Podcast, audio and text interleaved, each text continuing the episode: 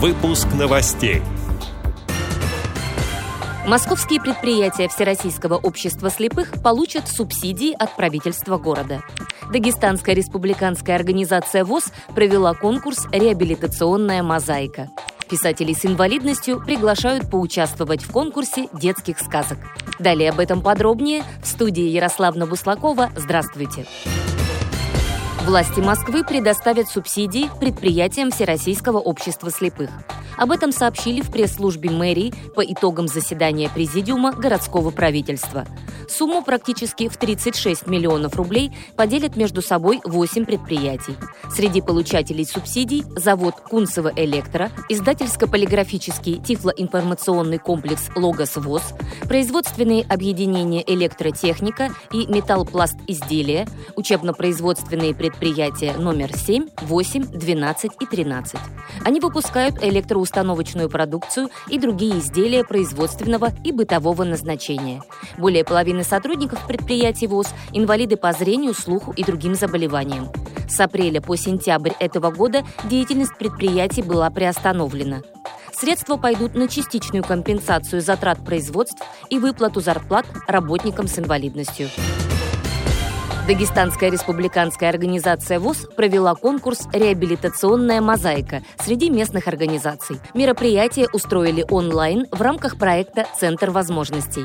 В конкурсе приняли участие 10 команд из разных местных организаций ВОЗ.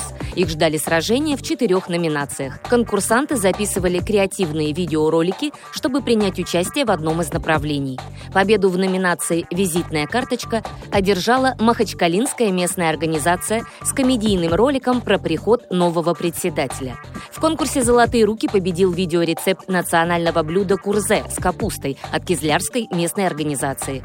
Лучшую социальную рекламу сняли восовцы из Кизилюрта, а наиболее полный обзор возможностей смартфона записали в Хивской местной организации ВОЗ, сделав подробное описание функций VoiceOver на айфоне. Видеоролики победителей доступны для просмотра на YouTube-канале Республиканской специальной библиотеки для слепых. Новосибирское творческое объединение «Свет» открыло конкурс детских сказок. Поучаствовать в нем могут только писатели с ограниченными возможностями здоровья. Организаторы планируют проиллюстрировать сказки, собрать их в одну книгу и издать. Темами сборника станут зима, праздники Новый год и Рождество. Картинки к произведениям подготовят студенты Новосибирского государственного университета архитектуры, дизайна и искусств. Как рассказали порталу «Особый взгляд» организаторы, уже идет работа над макетом будущей книги. Издание не будет предназначено для продажи. Они поступят в библиотеки тех регионов, где проживают авторы сказок. Там сборники смогут прочитать все желающие. Кроме того, организаторы конкурса планируют участвовать с изданием в книжных конкурсах и фестивалях. Предполагается, что сказки также зачитают на камеру актеры театра и кино.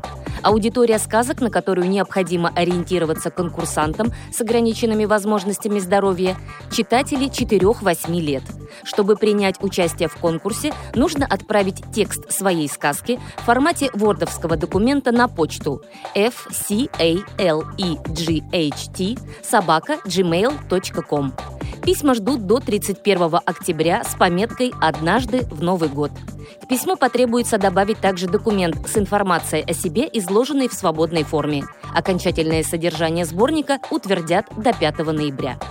Эти и другие новости вы можете найти на сайте Радио ВОЗ. Мы будем рады рассказать о событиях в вашем регионе.